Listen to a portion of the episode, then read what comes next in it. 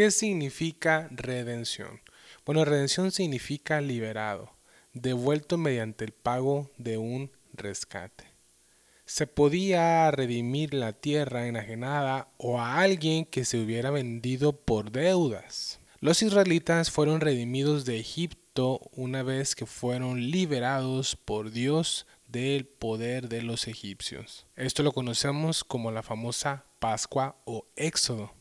De ahí el tema pasa a la redención del alma o de la vida perdida a causa del pecado. En la Biblia, los cristianos son exhortados a que rediman el tiempo. Esto significa a que compren o se aseguren cada oportunidad que les sea posible.